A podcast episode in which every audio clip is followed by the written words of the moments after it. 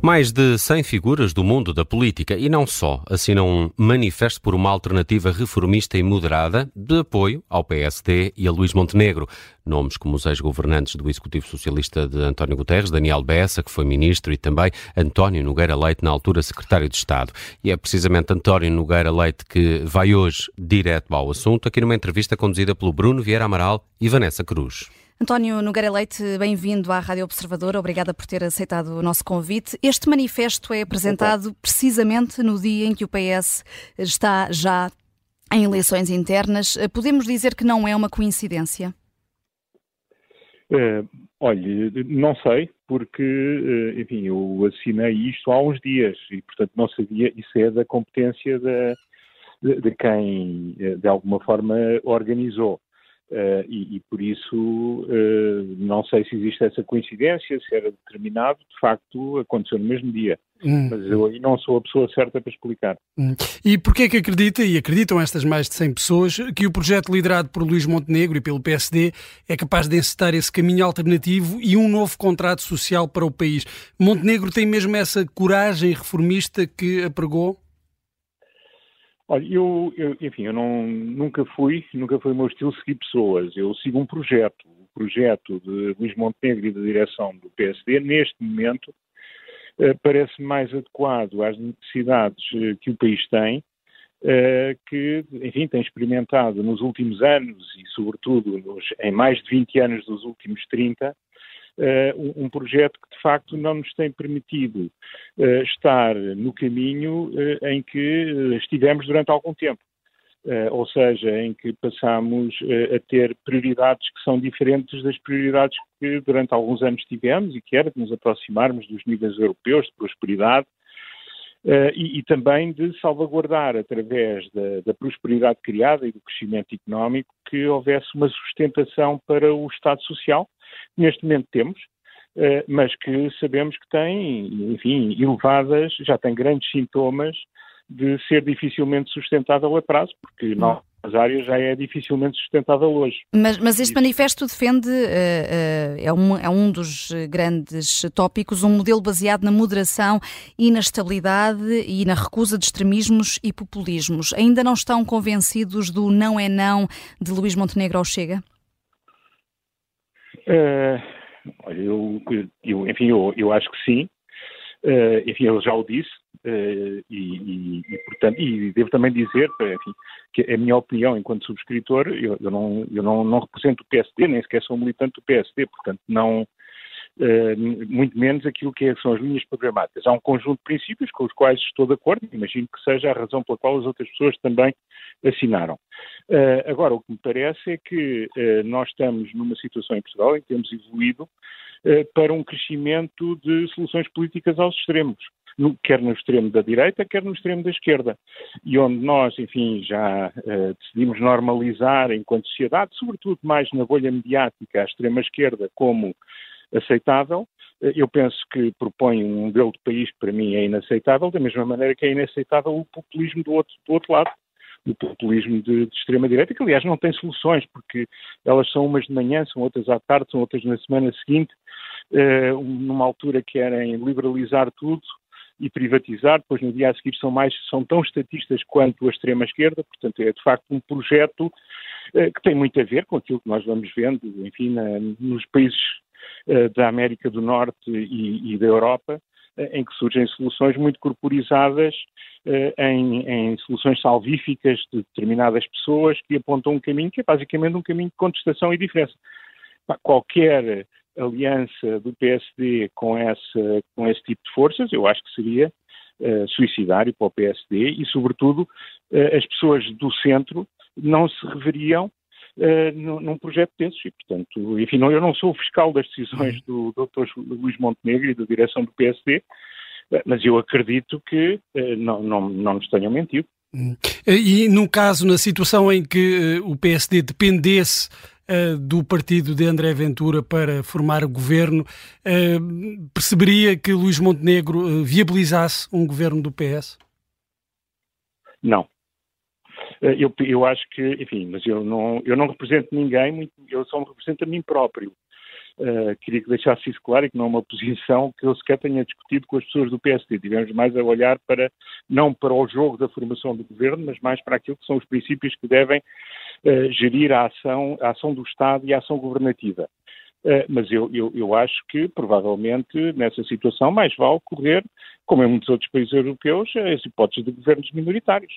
Agora, eu acho muito difícil. Mesmo dependendo, mesmo esse governo dependendo do, do, do Chega, não, não, não acha que isso uh, seria um motivo Olha, essa, para instabilidade? Essa, essa, solução só existe se houver, um, se houver uma maioria de direita. E se houver uma maioria de direita, o PSD está tão dependente do Chega quanto o PS. Uh, ah, porque uh, caberá ao Chega manter ou deixar cair um governo. Portanto, se houver uma maioria de direita como as sondagens apontam, não estou a dizer que vai acontecer, mas se for esse o cenário, se houver uma maioria de esquerda, está resolvido, há um, há um governo da esquerda com a extrema-esquerda. Se houver um governo de direita, o PSD e a IEL, me parece, não estão nada interessados em ligar-se com os populistas da extrema-direita, e, portanto, nessa circunstância está tão dependente quanto estaria um, um governo de, de, Pedro Nuno Santos. Portanto, a situação é, é a mesma. Temos que nos habituar a viver com hipóteses de soluções de governos minoritários, que já tivemos, não é? Voltando à, questão da liderança de Luís Montenegro, muitas vozes à direita uh, ainda esperam ou esperavam uh, outro líder uh, que teria mais possibilidades até de vencer as eleições. Fala-se dos nomes de Passos Coelho, até do presidente da Câmara de Lisboa, Carlos Moedas. Luís Montenegro é, é aquilo que há ou, ou, é a melhor solução para, para a direita? É a solução que está. todas as outras são especulativas. Uh, e por isso eu não, enfim, eu não sou, não fiz parte da campanha, uh, não, não participo nas eleições internas. Uh, agora parece-me que é uma solução com as pessoas que o rodeiam perfeitamente adequada para poder corporizar uma alternativa a um governo que nós sabemos que vai ser provavelmente o governo mais à esquerda que tivemos. Hum. E, portanto, nesse sentido, não, não vejo, não, é o que há tudo o resto são especulações. Hum. Uh, uh, Nogueira Leite foi membro do Conselho Nacional do PSD entre 2008 e 2011, mas antes disso tinha sido secretário de Estado de António Guterres. O PS desiludiu e é um caminho sem volta? Eu nunca fui do Partido Socialista, eu fui secretário de Estado independente uh, no governo de António Guterres e na altura saí por razões que na altura foram conhecidas, provavelmente vocês que são mais novos não se lembram, mas tinham a ver com o caminho de despesismo que anos mais tarde nos conduziria onde nos conduziu. Uh, e, portanto, se um governo de direita gerir da mesma forma, eu tenho os mesmos problemas. Uh, Mas agora o PS é o, é o partido das contas certas. Das contas certas, não. É o partido do saldo orçamental equilibrado.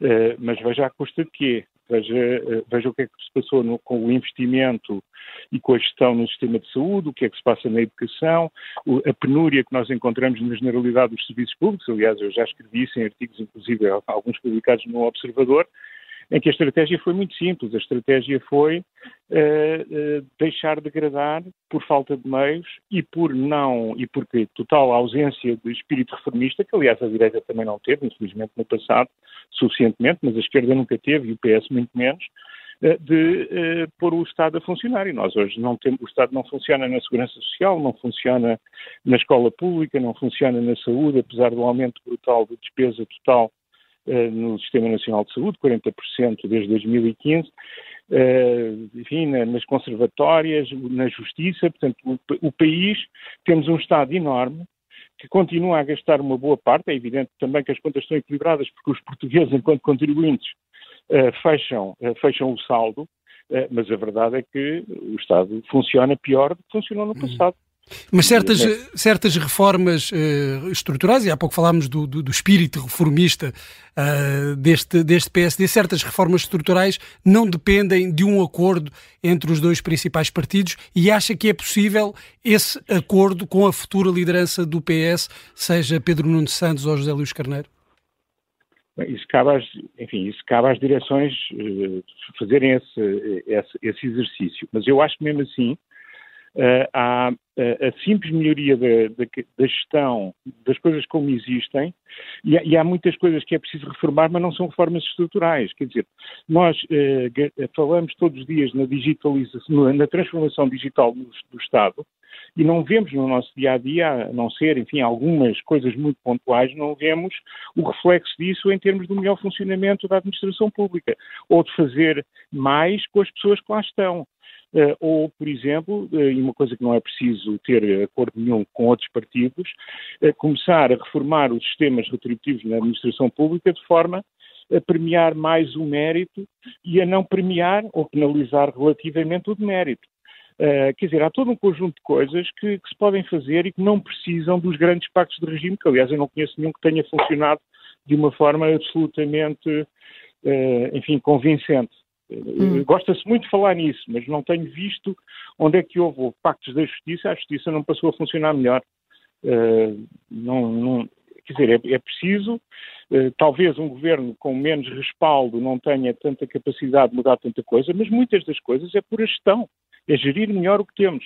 É, é gerir o melhor implica reformar, mas é uma reforma uh, micro, é uma reforma dentro, não, não implica uh, alterar as funções, uh, as, as, funções do Estado, não implica, implica é gerir melhor os recursos que temos e que são muitos, porque hum. nós não nos podemos esquecer que as contas, o saldo está equilibrado, mas a despesa é enorme.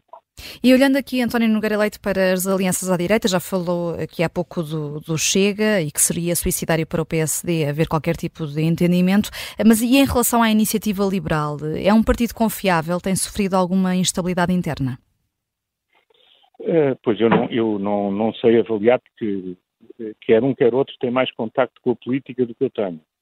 Uh, mas do que me é permitido observar, eu penso que a iniciativa liberal, enfim, já tem, eh, já deverá ter maturidade suficiente para poder estar num governo.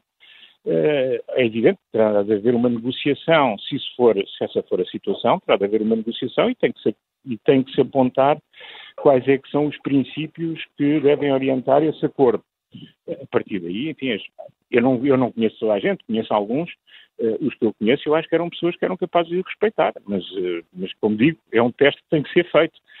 Da mesma maneira que também é preciso ver do outro lado uh, se, como é que as coisas. Já percebemos que funcionaram numa determinada altura. Eu acho que a IEL, para funcionar, também terá de perceber que terá de fazer algumas cedências e, da mesma maneira que o PSD e o CDS se for o caso, terão de fazer cedências e, portanto, é uma questão de maioridade política, porque não estou a ver a IEL como um partido de contestação. Uhum. Se assim o for, então, olha, eu, pelo menos como observador, fico um pouco, estou um bocado equivocado. Hum. E, e, já que falou no CDS, deveria o PSD pré-coligar-se com os centristas?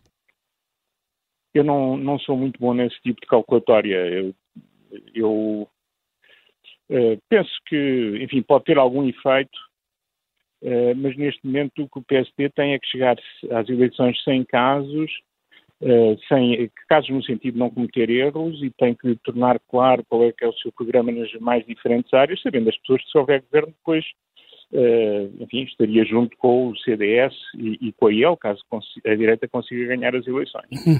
António Nogueira Leite, entretanto a Comissão de Ética do Banco Central Europeu pronunciou sobre o caso Mário Centeno e diz que o governador do Banco de Portugal não atuou de forma a comprometer a sua independência e, passo a citar, uma vez que não lhe foi formalmente solicitado que assumisse o cargo de Primeiro-Ministro, nem deu qualquer indicação de que estaria inclinado a aceitá-lo. Concorda com esta, este parecer da, da Comissão de Ética do BCE? Bem, eu não conheço os detalhes, eu já falei sobre isso. Eu acho que o problema com Centeno é um problema que está na gênese da passagem do Ministério das Finanças para o Banco de Portugal tão rapidamente e acertada, digamos, quase como condição para sair do Ministro das Finanças. Uh, agora, uh, enfim, isso é um, uh, eu acho que do ponto de vista formal pode ser verdade. do ponto de vista substancial, embora eu tenha sempre dito que não via como levando a uma demissão a uma, a, não devendo ser causa para a admissão do governador, é evidente que ele tem demasiadamente óbvias eh, ambições políticas que não são boas para o funcionamento de, de qualquer Banco Central. António eh, Nogueira Leite, obrigada por ter vindo ao eh, direto ao assunto aqui na Rádio Obrigado Observador. Eu. Obrigada. António Nogueira Leite, a propósito deste manifesto de apoio ao PSD.